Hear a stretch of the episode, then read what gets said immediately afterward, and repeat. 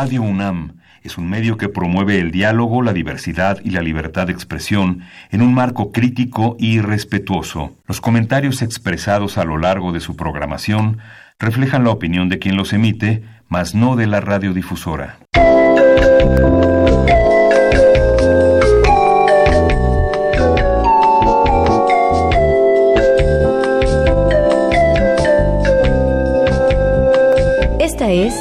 La música que hace la diferencia.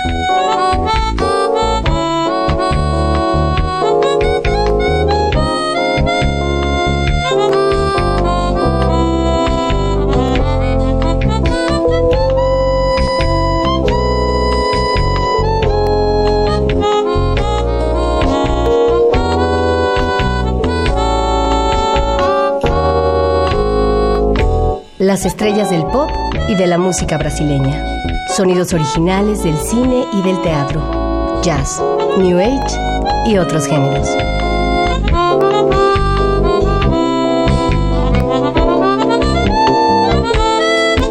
Una emisión de Radio UNAM con los comentarios de Germán Palomares Oviedo.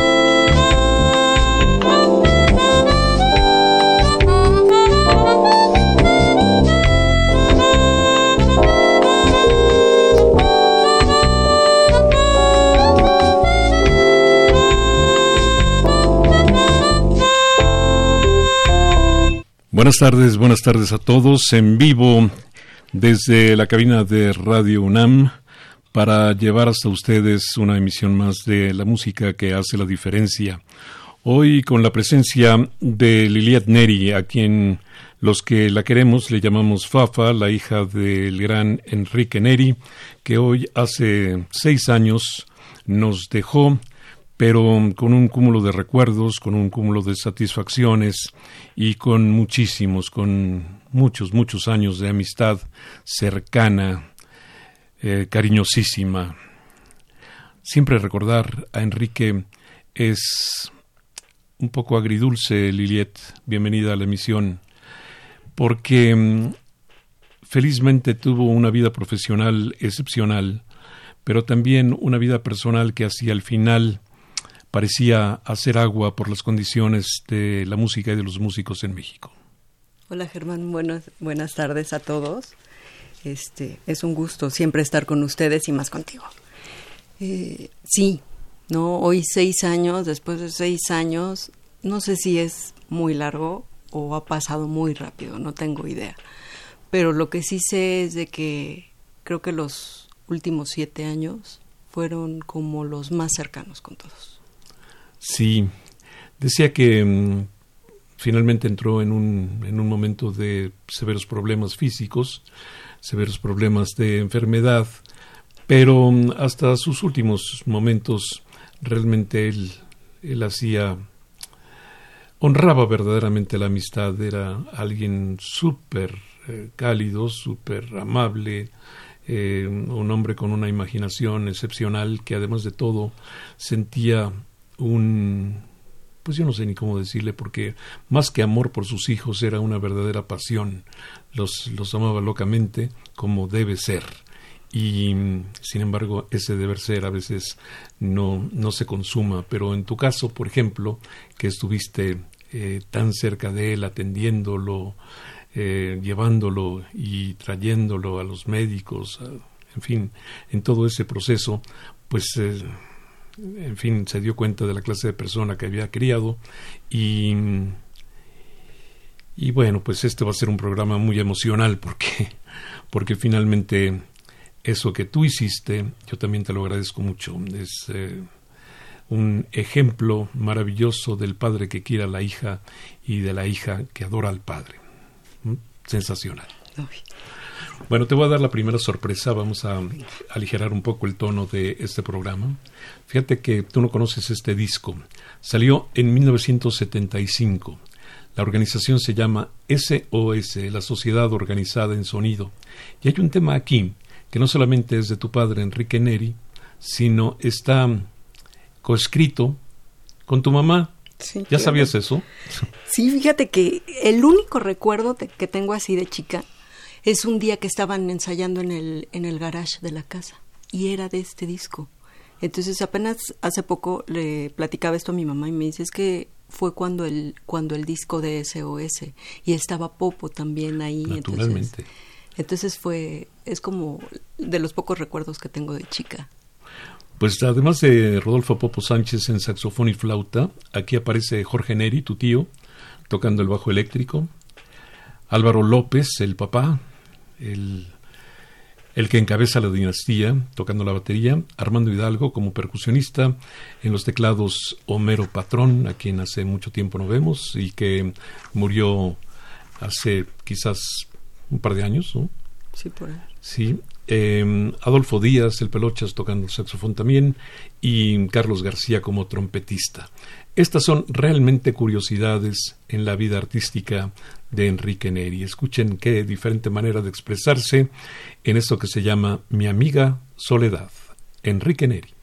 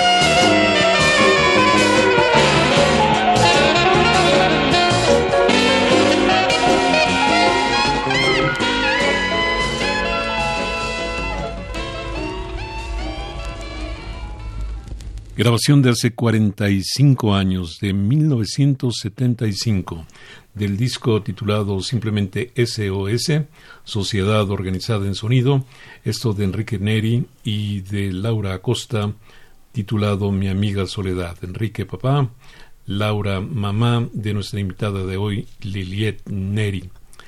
Así, si te pregunto, ¿cuál es el primer recuerdo que te llega a la cabeza de tu padre? ¿Qué me dirías, Liliet? Mira, ayer estaba platicando que la verdad es de que no me acuerdo ni de su cara, ni de él físicamente, ¿no? Lo que sí me acuerdo es del piano. Siempre el piano, el escuchar el piano era así como que mi recuerdo de infancia. Por ahí una, una vacación que tuvimos, creo que en Acapulco, que me acuerdo de mis papás juntos y tan tan.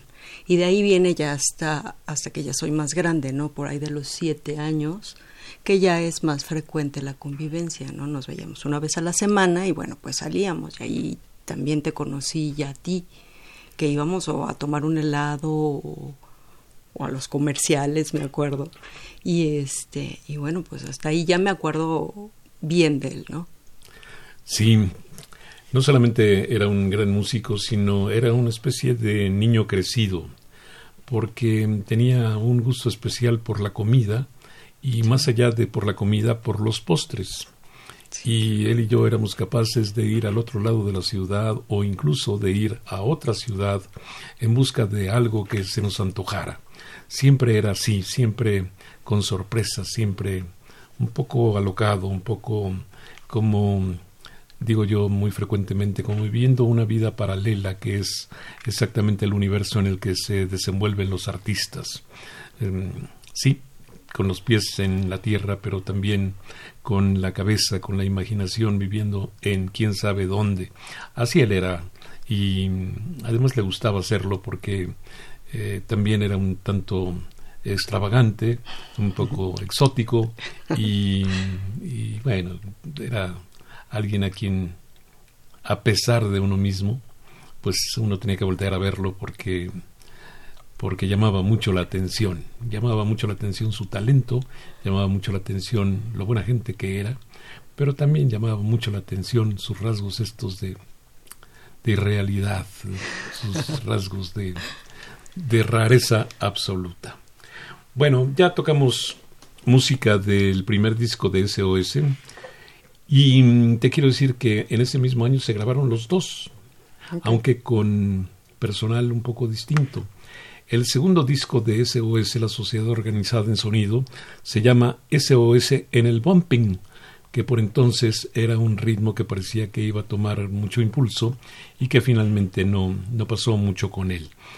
Pero mm, esto que hablamos de las curiosidades de Enrique, pues quedan patentes incluso en el título de este tema que se llama Buscaya Dallada. ¿Qué rayos será eso? no tengo la menor idea. Bueno, con Enrique Neri en el piano, en el órgano y en el sintetizador aparece Víctor Manuel Pasos como bajista, Samuel Zarzosa como baterista, Miguelito Peña en la guitarra acústica, Chuy Millán tocando la guitarra eléctrica, otra vez Armando Hidalgo como percusionista, otra vez Popo Sánchez como saxofonista y flautista. Quiero decir que este proyecto, el SOS, era un proyecto combinado entre Enrique y Popo Sánchez. El eh, recordado, siempre bien recordado, Adolfo Sahagún La Vaca, tocando trompeta y bugle, Carlos García, otros de, otro de nuestros amigos favoritos en los mismos instrumentos, el muy querido Enrique Sida tocando el trombón y otros no identificados. Aquí está de otro disco de 1975, SOS en el Bumping, un tema de Enrique Neri, Buscaya Dallada.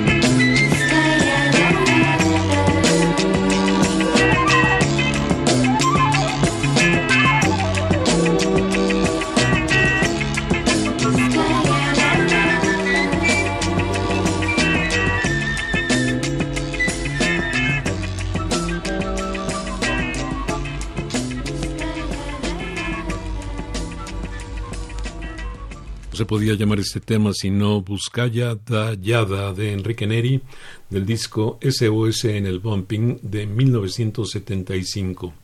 ¿Identificaste a la corista Liliet Neri? Sí, hombre, les te estaba platicando que es mi mamá, le digo, qué impresión. Hacía muchos coros y, y después ya cuando estaba en Gas también hacía muchos coros. Hay que decirle a nuestro auditorio que Gas era una conocida marca de discos y que tenía un estudio también muy, muy importante, muy interesante. Sí, ese, ese estudio y esa compañía era por parte de la familia de mi mamá, de los Acosta, ¿no? Una vez que salen de Musart, abren discos gas y este y bueno pues es, es la compañía de, de, la familia por parte de mi mamá que eran socios mis tíos y mi mamá. Y este y bueno pues ahí, ahí estoy corriendo riesgos calculados pero mm, si mm, tus uh, tíos si tu familia por parte de tu mamá eran empresarios del disco y tu padre era un músico cómo era la relación entre ambos Mira, la verdad es de que la relación de mis papás era muy fácil. Mi papá tenía mucho aprecio con mi tío Guillermo y mi tío Guillermo a, Guillermo a él. Infante. No, Guillermo Acosta. Guillermo Acosta, perdón, y este, sí. entonces, entonces, bueno, era de mucho respeto. Mi tío sí. Guillermo, a pesar de todo, era muy respetuoso con mi papá. Y por otro lado, yo creo que el primer disco lo hicieron en Discos Rex, que era la otra compañía que tenía mi tío Jorge Acosta. Entonces, este, también tenía muy buena relación con él. Y, y, bueno, la relación se da bonita entre la familia y mi papá, a pesar de que estaban separados mis papás. Bueno, mi, mi, tío Guillermo un tiempo lo seguía invitando a grabaciones y todo esto. De hecho, el disco verde, el de, creo que es el de Solo Sessions, le faltaba grabar una, una parte y yo le di tiempos este, libres del estudio de grabación para que fuera a terminar ese disco ahí, en Discos Gas. Ah, pues qué, Ajá. qué bien. Qué bueno que, que aclaras esto porque por momentos se piensa que cuando se rompe una relación todo va a estar mal, ¿no? Sí, ¿no? Y, y, no tiene necesariamente que ser así. Sí. Sabes, en 1983 nació mi hijo. Obviamente un tremendo acontecimiento. Claro. Y cuando mi hijo estaba de apenas unos cuantos meses de nacido, pues no había dónde dejarlo y era el momento de producir el primer proyecto conjunto entre tu papá, Enrique Neri, y yo. Sí. Entonces fuimos a grabar ahí al estudio de Carlos Zavala en la calle de Quintana Roo. Y el pequeño, mi hijo, de apenas unos cuantos meses de edad, estaba recostado mientras se, se afinaba la batería. Y tú sabes que ese proceso pues es realmente una tormenta porque porque es literalmente puro ruido, ¿no? Claro. Bueno, el pequeño nunca despertó, además de todo tenía la gran asistencia de alguna de las hermanas Zavala, mm. a quien siempre recordé con cariño por, por eso, sobre todo Isabel, pero pues de ese proyecto, de ese momento de mi vida, surgió The New Mexican Sound of Enrique Neri, en 1983 él ya estaba con esa inquietud de darle a la música mexicana un sonido contemporáneo. Tanto él como yo decíamos y seguimos diciendo, a pesar de que él ya no está, yo sigo siendo su vocero al respecto, que mmm, la música mexicana está representándonos francamente muy mal. Esto que va por el mundo haciéndole creer a la gente que es lo mexicano, pues eh, no, es, no es exactamente, no, nosotros no somos así. Necesitamos una música que nos refleje como somos en, el, en la actualidad, no como fuimos en la época de, de algún pasado, sí, claro. sino pues necesitamos algo que nos identifique sí como mexicanos, pero que también nos dé esta calidad de contemporáneos como realmente somos. Bueno, fue el primer intento de Enrique por hacer algo así, y este tema se lo dedicó a su primera maestra, de la que siempre hablaba con tremendo cariño. Aura Pacheco.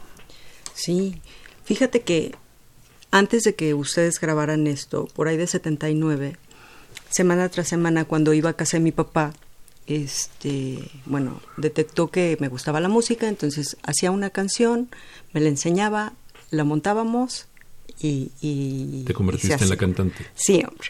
Entonces, este, era como el juego favorito y de ahí salieron todas estas canciones, las primeras, como Aura, como Canudos, este, Minas y Cantera, que se las hizo a mis abuelos y todo esto, y después las grabó. Entonces, era, era este, ayer también lo comentaba de que como que ahí empezó, porque mi abuelo, mi abuelo le decía, haz algo bonito con la música, si sabes hacer, si tus acordes suenan tan bien, ¿de acuerdo? Este, haz algo bonito por, por la música. Y bueno, pues con estas cosas empezó, era como un juego y, y bueno, se convirtió en una realidad, ¿no? Don Roberto Neri, saxofonista de las más grandes y más famosas big bands en México, entre otras Luis Arcaraz, para solo mencionar alguna. Bueno, aquí está pues del cassette The New Mexican, The New Mexican Sound of Enrique Neri de 1983, esto titulado Aura. Los acompañantes son Manuel Fernández el Camarón como bajista, Rudy Sánchez, ese de Rudy, Rudy como baterista, Fernando Torres, el percusionista, Miguelito Peña en la guitarra acústica, Héctor Hermosillo, que hace mucho que no vemos como guitarrista eléctrico, Miguel Ángel Flores el Fakir como trompetista. Y Víctor Díaz en el clarinete. Tremenda dotación para esta, esta propuesta de Enrique Neri que se llama Aura.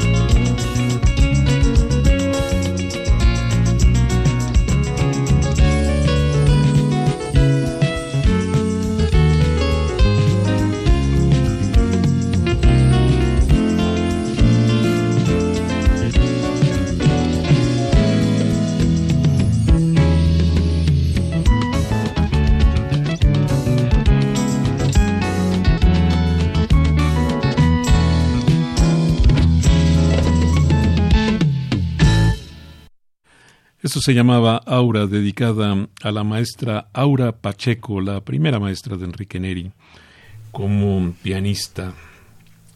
Enrique, desde luego, tocando los teclados, la gran participación del Camarón, eh, Manuel Fernández, como bajista, y bueno, todos los que participan aquí son queridos amigos, cercanos, eh, realmente gente muy, muy entrañable.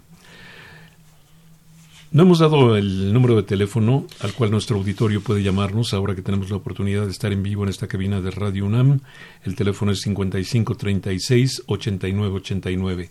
5536 8989. Y sin embargo, ya tenemos dos llamadas, una proveniente de Nesa en el Estado de México, mi querido Nesa.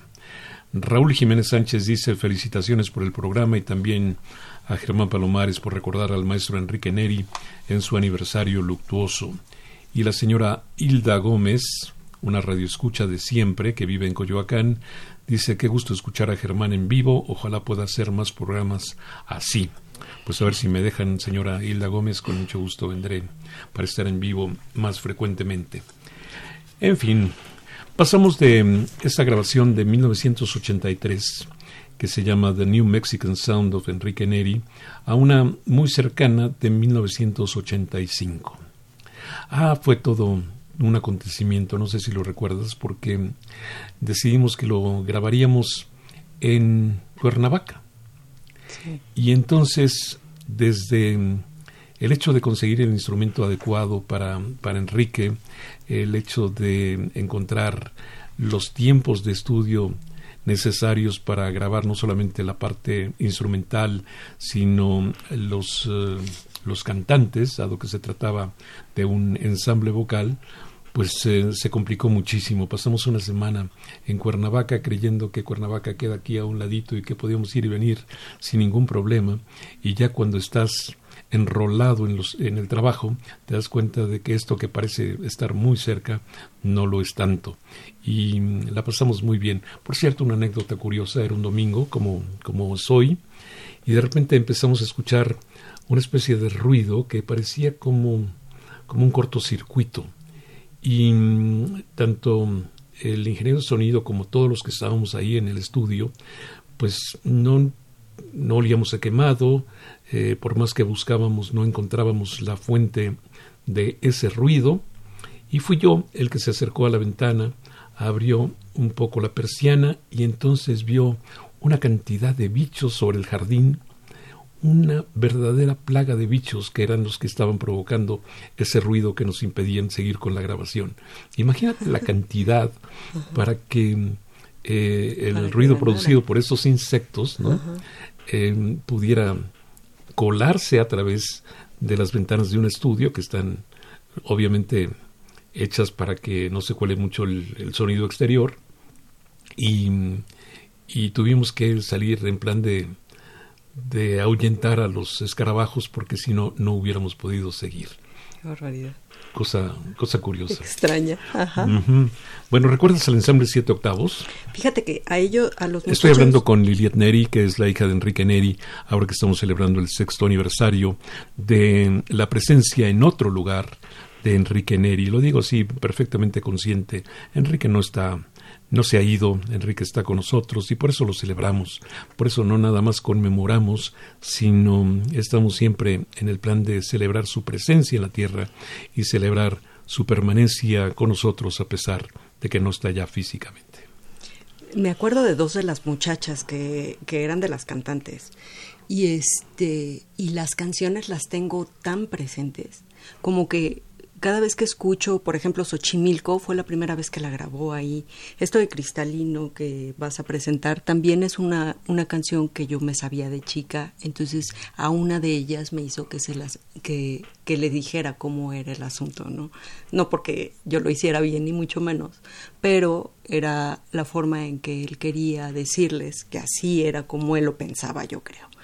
Entonces, este, esa canción y luego habían muchas que de repente las escucho. Hace poco me habló el ingeniero de grabación por, por mensaje y me dijo, yo fui el que hice lo del ensamble siete octavos. Le digo, fíjate que... Seguramente Arturo Chaparro, ¿no? Recuerdo yo creo que sí. Entonces, este, le digo, fíjate que lo tengo tan presente porque aparte lo escuchaba mucho mi papá. Entonces, de repente lo escucho y es... Oh, y ahora que vi en el libro de Malacara la portada, dije, eso sí, nunca lo vi, pero del disco me acuerdo perfecto cada una de las canciones. Pues de esa grabación, que nunca salió comercialmente, se llama simplemente Ensamble 7 octavos, fue grabada en 1985, vamos a presentar efectivamente Cristalino. Y pues la pandilla es más o menos la misma de siempre. Enrique en teclados, Manuel Fernández el Camarón como bajista, el gran Álvaro López como baterista, Álvaro el de verdad, el papá, y Fernando Torres como percusionista.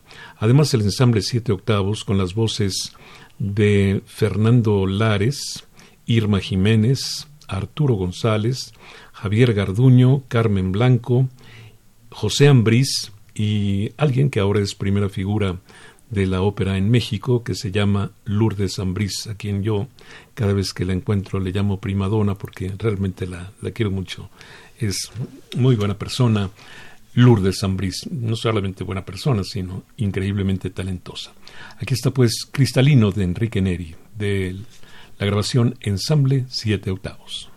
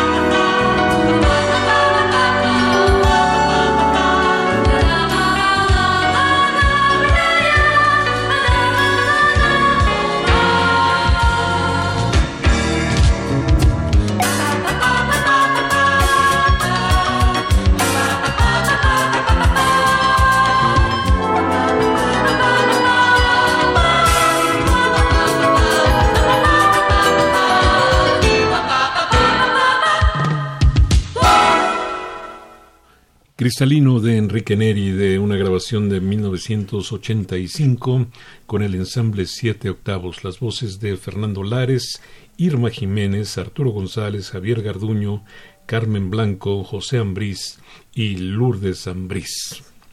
1985 va quedando muy atrás y sin embargo este sonido parece novedoso, parece totalmente actual. Sí, la verdad, ¿sabes qué me estaba acordando? Que también había una canción que se llama Demos una sonrisa, ¿no? Claro. Entonces, este, de repente te trae así los recuerdos de canciones que venían en ese disco. Y bueno, pues. El otro día, alguien a quien realmente quiero mucho, mucho, mucho, me estaba preguntando si eh, Enrique y yo habíamos hecho canciones. Y, bueno, la respuesta es que sí, hicimos muchísimas, pero muy pocas grabadas. Y esa era una muy interesante porque se trataba de parte de una comedia musical que queríamos hacer sobre payasos. Pero mm, era, era curioso porque la historia era algo así como que venían unos extraterrestres y la nave se ubicaba en el centro del zócalo de la Ciudad de México. Entonces, de la nave bajaban unos seres que parecían payasos, pero cuando los niños se acercaban a tratar de quitarles el maquillaje, pues no se podía quitar porque así eran. Y mm, de ahí surgieron los personajes, estos que a veces recordamos mucho, como tu nombre, Fafa, como el de Fizz, que era Enrique, Fofo, tu hermano Enrique, y Fofucho, que era un el payasito aparentemente mala onda, que en realidad era muy buena onda, pero jugaba a no serlo. Y mm, eso se quedó inconcluso, pero varias de esas canciones pudieron ser grabadas y Demos una sonrisa era justamente un ejemplo. Qué cosa, qué recuerdos. Sí, qué barbaridad. Ayer, ayer que estaba con Malacara, que les estaba platicando también de esta historia, este, bueno, me vino a la mente tu canción, ¿sabes? Entonces todo lo que decía y hasta se la platiqué me dice, ¿a poco de veras hicieron música? Y e hicieron las canciones, le digo, por supuesto, cada quien teníamos nuestra canción. y la tuya era la más, la que tenía más letra. Bueno, el señor Héctor Pérez de Lindavista dice que qué bueno que estemos recordando al gran maestro Enrique Neri y felicita a Radio UNAM y a mí por esto. En realidad le agradezco mucho al señor Pérez, pero bueno, ya se sabe que tenemos una cierta obligación y la cierta obligación es porque a veces no encontramos el apoyo suficiente para honrar a los músicos eh, iba a decir mexicanos, pero en realidad queremos honrar a los músicos de todas partes donde los haya, porque eh, repito frecuentemente que a pesar de que sea una verdad de perogrullo, no hay música sin músicos y es un poco absurdo que todos amemos la música, pero todos pasemos inadvertido el trabajo de los músicos. Los músicos son importantísimos, los músicos deben ser personajes relevantes de nuestra sociedad y mm, creo que tenemos una gran deuda con ellos. Así que, pues, mm, creo que ha llegado el momento de hacer algo por nuestros músicos, sobre todo en estos tiempos en que parece que a nadie realmente le importan. Y si me pongo un poco exigente, creo que a nadie le importa el arte en general, el, el arte de verdad, el arte en serio, porque algunos van a las exposiciones o se dejan ver en bellas artes y cosas así, pero más como una forma de, de ventilarse que como un verdadero homenaje a quienes hacen el trabajo creativo es hora de que demos importancia a ese trabajo sin el cual la vida no sería como la conocemos. En fin. Bueno, ¿qué tal si vamos a, al primer disco de Enrique ya producido con, con todas las de la ley, diría alguien, Liliet Neri? Como la gente, diría. Como la gente, diría Enriquito. Este CD se llamaba From Mexico to the World, fue grabado en 1991. ¿Te acuerdas de algo de, este disco? sí, claro. Primero me acuerdo que fue, fue un regalo que dio Cemex a la gente, a sus clientes importantes, ¿no? Una vez que, que, aparte era muy bonito porque la presentación era así como en una caja de madera y, bueno, la música que escogieron, no sé si es así, no sé si la escogió mi papá o la escogieron la gente de Cemex, pero este, una vez de que tuvieron todo, toda, todo este regalo, yo creo que fue para un diciembre, una cosa así, después le regresan los, el, el máster a mi papá y le dicen que bueno, que lo puede seguir sacando, ¿no? Y ahí lo tengo. De hecho, pronto vamos a subir esa producción a las, a las plataformas. Sí, qué bueno, porque realmente es un gran disco. Yo sí te sé decir que no fue eh, un repertorio escogido por Enrique, aunque él vetó dos o tres cosas que querían ser incluidas y que finalmente se dejaron de lado, pero el repertorio era francamente muy bueno, de música mexicana eh, actualizada de música mexicana, de esta que realmente sí nos provoca orgullo. Y mm, entre esa música está este tema de Enrique que se llama Teposteco, no confundir con el Teposteco de mm, Guadalupe Trigo, que es algo completamente diferente. Con em, Enrique tocando los teclados aparece Pepe Hernández como bajista, Álvaro López en la batería, Armandito Montiel como percusionista y en el solo de guitarra Miguel Peña. Aquí está Teposteco del CD From Mexico to the World.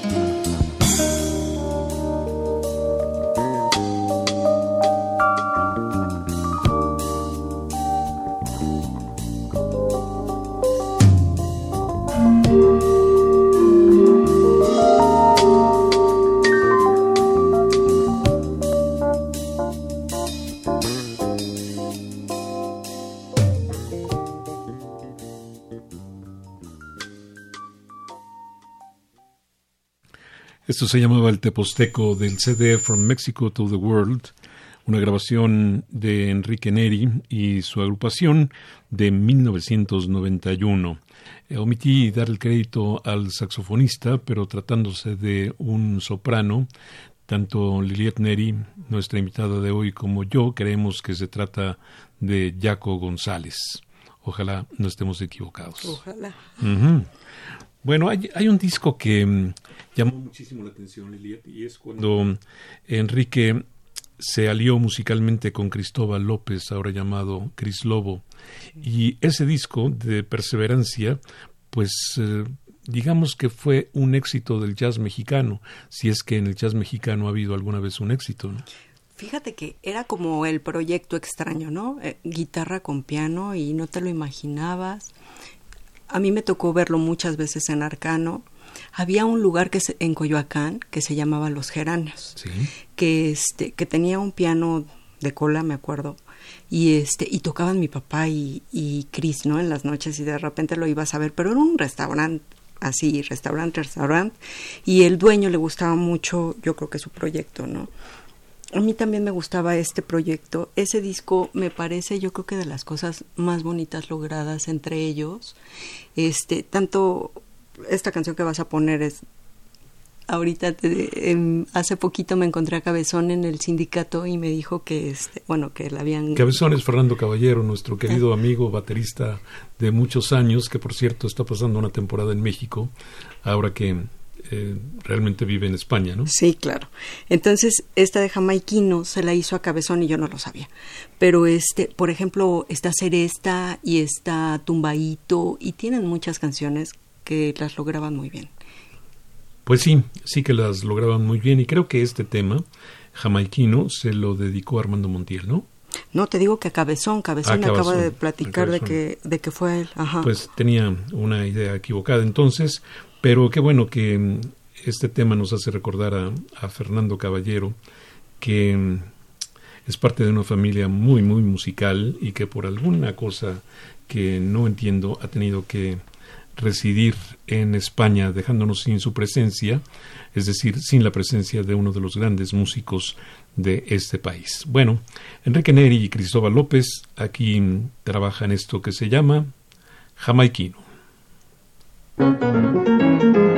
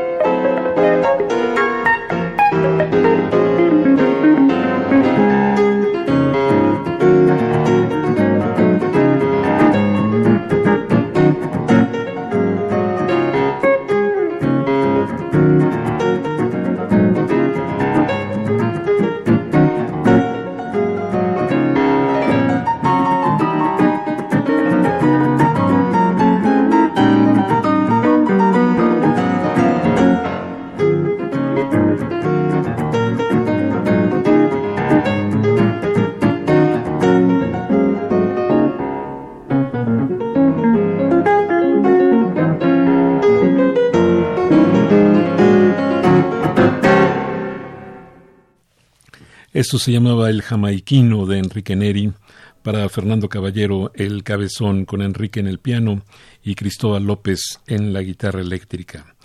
Por cierto, Enrique se refería siempre a Cris como el mejor guitarrista de jazz de los últimos 50 años en México. Y bueno, eh, evidentemente este tipo de consideraciones son subjetivas, tienen algo de objetividad, porque viniendo de alguien que sabía tanto de música, pues evidentemente hay objetividad en ese comentario, pero la realidad es que en México ha habido muy, muy buenos guitarristas. Independientemente de que ha habido millones de guitarreros, también ha habido muy, muy buenos guitarristas. ¿Sabes, Lilith Neri? Esta es otra historia conmovedora de, de tu padre porque un día mm, fue a trabajar a Sudamérica y mm, me dijo que lo habían puesto en una línea aérea que él no conocía, LAN Chile, y que el servicio era muy bueno y especialmente el de una azafata, mm, una asistente de a bordo, que se había portado realmente muy simpática y de ese tipo de gente que tenía ángel y que hacía que mm, los pasajeros se sintieran muy bien. Entonces, decidió dedicarle este tema que se llama Millaray. Y no solamente se lo dedicó porque había dejado en él un muy buen recuerdo, sino porque le pareció rarísimo que alguien se llamara Millaray. Mm, ¿Tú conoces a alguien que se llame así? No, no, no, no, pero se me hace que esas, esas personas que conoce, mi nombre también viene como por ahí de alguna conocencia así, el ah, Liliet. ¿Así? sí. Bueno, no estás hablando de de Enrique Coqueto ni nada por el estilo. No, no, no, por supuesto que no, no, no podría ni pensarlo. Bueno, un día dije en una introducción a un libro que un músico mexicano queridísimo era medio coqueto porque en realidad había tenido muchas cantantes y yo nunca lo vi en algo que, que fuera eh, censurable ni mucho menos, pero pues se llevaba muy bien con quienes mm, eh, acompañaba.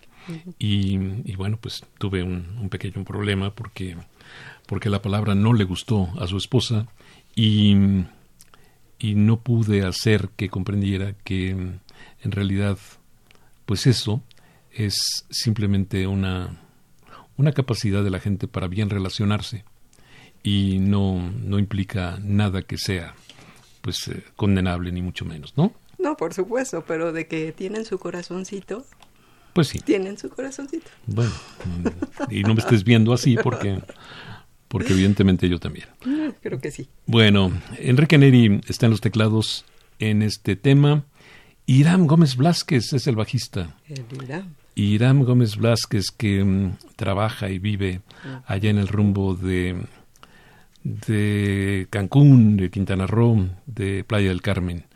Efren Guzmán, que hace bastante tiempo no trabaja en México, él vive en los Estados Unidos, es eh, hermano de un famoso director de orquesta y a él le va muy bien trabajando ahora como maestro y como instrumentista en la Unión Americana. ¿Él era el chiquis? El chiquis, exactamente, Efren Guzmán. Y el percusionista es el querido, el queridísimo Armando Montiel. Escuchen esto, realmente creo que si así era de simpática eh, la asistente de a bordo de aquel vuelo de LAN Chile, pues hizo muy bien Enrique Neri de dedicarle este tema, llamado Millaray. thank you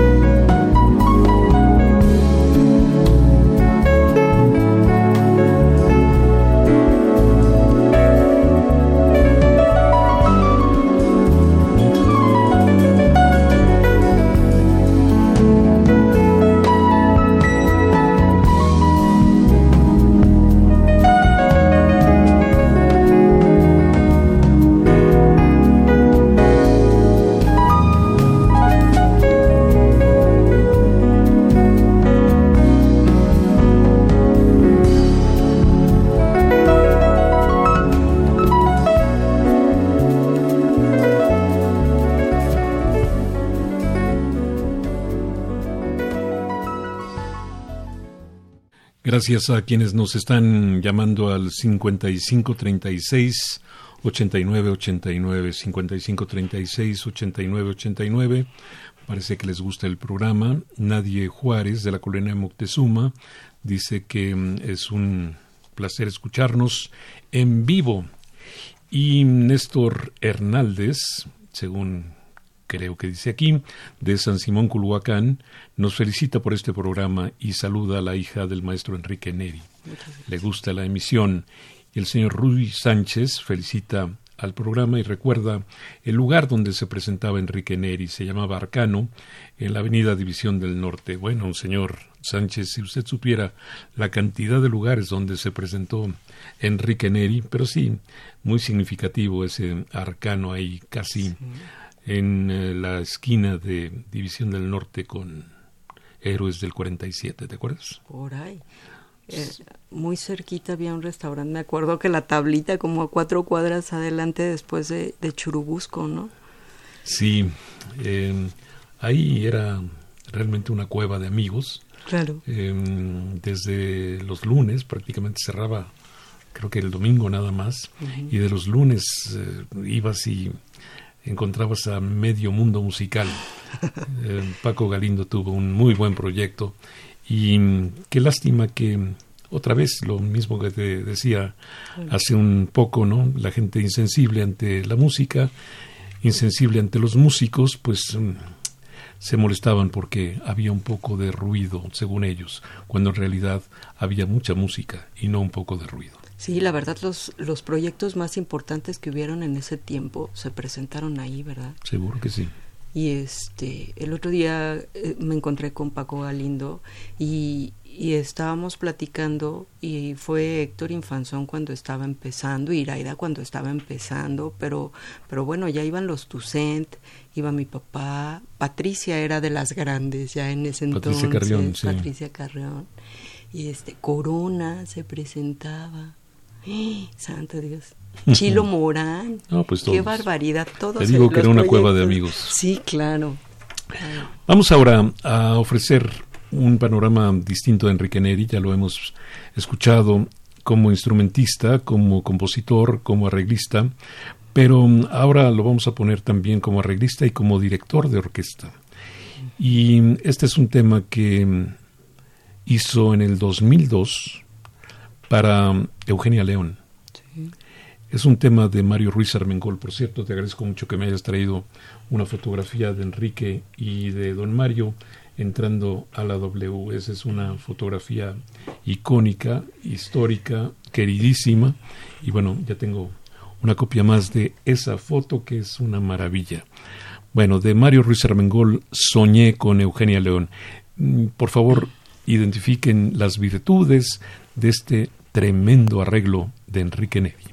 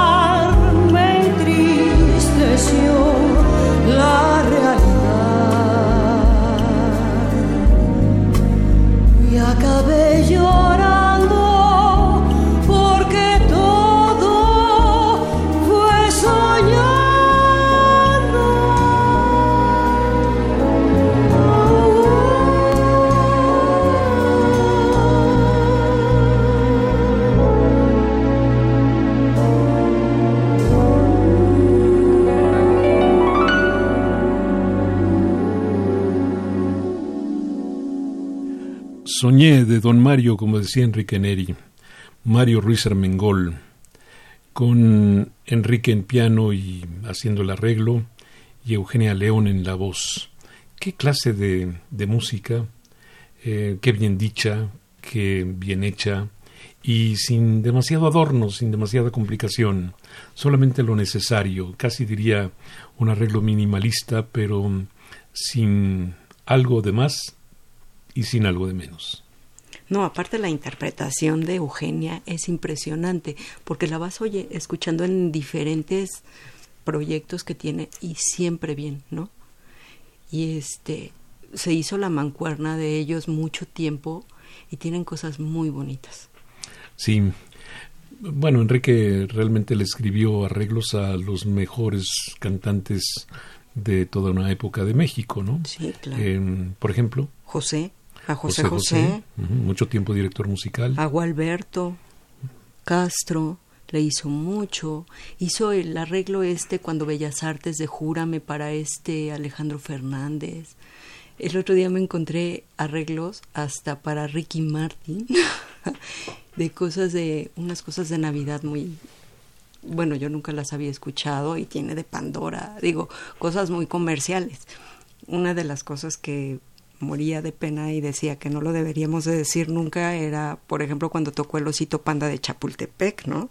El piano es mi papá, pero también el piano del altar a la tumba también es, es este es mi papá en el piano. Pero sabes que eso es una de las cosas más admirables porque pudiendo haber sido eh, un, un hombre muy famoso, muy, muy famoso y por ende quizás muy rico, prefirió el camino difícil, el camino tortuoso, el camino que cuesta mucho trabajo ganar el dinero, pero se mantuvo fiel a su vocación artística y no fiel a su vocación comercial. Eso es de aplaudir enormemente porque pues la mayoría de nosotros sucumbe ante, ante el dinero y él, él no lo hizo. Él pudo haber tenido una vida mucho más fácil, mucho más feliz, pero no no renunció a lo que era lo suyo y era ser artista, ¿no? Sí, hace poco platicaba de que yo al único, digo, a la única persona que conozco así de artista, artista que yo siento que de verdad va por la música, va la música siempre enfrente de todo, fue mi papá. No le importaba, ¿no? Iba cualquiera. Y si era, este, no sé, a un festival lejísimos, y aunque nada más iba por la comida que le daban y el hotel, pues se iba. Y, al final le decía, a ver, aliviánate, no tienes 15 años y aparte estás enfermo, no podemos ir nada más al, a ver qué va a pasar o a ver en dónde vas a dormir, ¿no? Pero eso no, no lo hubieras transformado ni tú ni nadie. No, claro, claro, claro. Bueno, vamos a escuchar algo que también me llama mucho la atención porque lo recuerdo en una situación así francamente jocosa. Em, me decía, ¿y por qué siempre componemos en inglés o en español? ¿Que no sabes otra cosa? sí, como no, yo sé muchos idiomas. Podemos hacer uno en, turco si tú quieres. Y entonces, em, sacando los, los lugares comunes, las frases más comunes del francés, hicimos una letra incoherente que terminó traduciéndose en este tema que se llama S'il vous plaît. Aquí está Enrique Neri de una grabación hecha en Papabeto. ¿Cómo me reí cuando terminamos ese tema? S'il vous plaît, oui, oui, monsieur. Sí,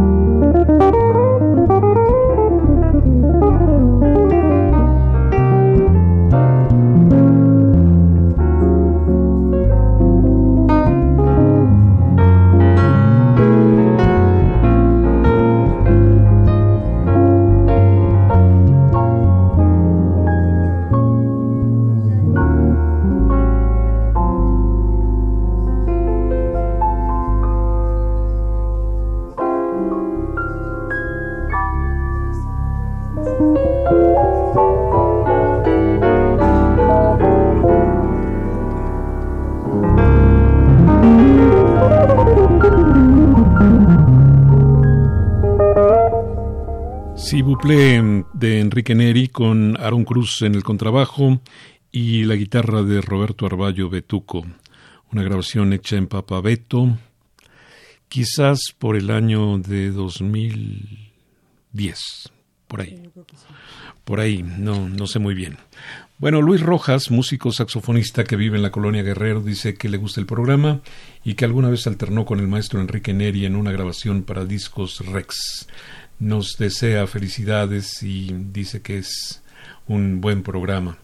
Pues yo estoy muy contento de haber estado aquí en vivo, sobre todo en ocasión de esta conmemoración para el queridísimo, el entrañable, el,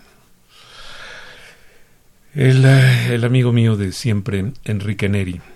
Y contigo, Liliet, que bueno, eh, tenemos tantas cosas juntos que siempre es una maravilla verte porque cuando te veo, de alguna forma veo a Enrique también. y a mí me da mucho gusto. Siempre el compartir contigo, puedo compartir vivencias, compartimos música, compartimos sentimientos y este y bueno, yo creo que más más allá de cualquier cosa eres como parte de, de mi familia, de mi corazón, y son de las familias que escogemos, ¿no? La nueva familia que escoges, y siempre es un gusto estar contigo. Seguro que sí. Pienso exactamente lo mismo. Yo te quiero con el corazón, decimos todos. Sí, claro que sí. Bueno, quiero agradecer también a Arturo Flores su asistencia para este programa, la realización técnica de Crescencio Suárez, a quien no veía hace mucho. Gracias, Crescencio, qué bueno ya te estaba desconociendo, has cambiado, pero no tanto como para desconocerte. Eh, Juan Carlos Osornio estuvo en la continuidad, gracias Juan Carlos, y también muchas gracias por la introducción, por la presentación de Jesús Ruiz Montaño, a quien efectivamente conozco hace casi 50 años. Bueno, eh, vamos a terminar. ¿Con qué terminamos, Liliet Neri? Mira, tiene, tiene un, unas canciones, mi papá, que van dedicadas a sus amigos. Entonces, hace poco hay un pianista que se llama Carlos Fuentes, que es de Monterrey. Entonces, este, apareció con la canción que te dedico a ti, que aún no la graba, pero seguramente le voy a picar ahí la costilla para que la grabe pronto, porque es una canción muy bonita. La subió él solo con el piano, ya sabes, en estas veces que haces homenajes y que les digo, oigan, suban algo o presenten algo, y esta es la dedicada a ti. Entonces, bueno, pues yo creo que es la adecuada para despedirnos. Pues como se dice en las buenas tiras cómicas, gulp.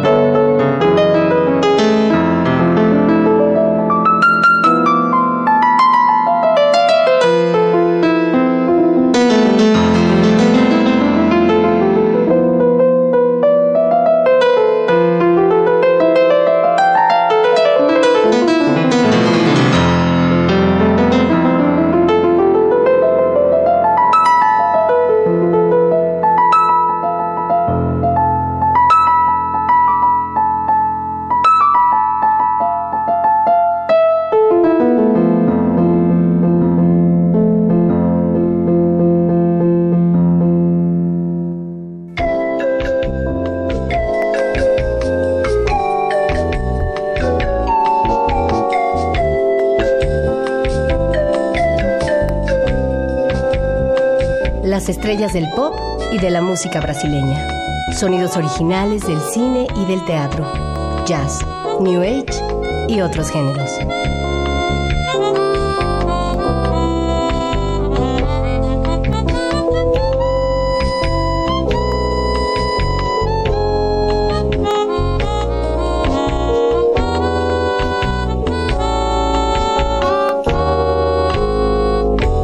La música que hace la diferencia.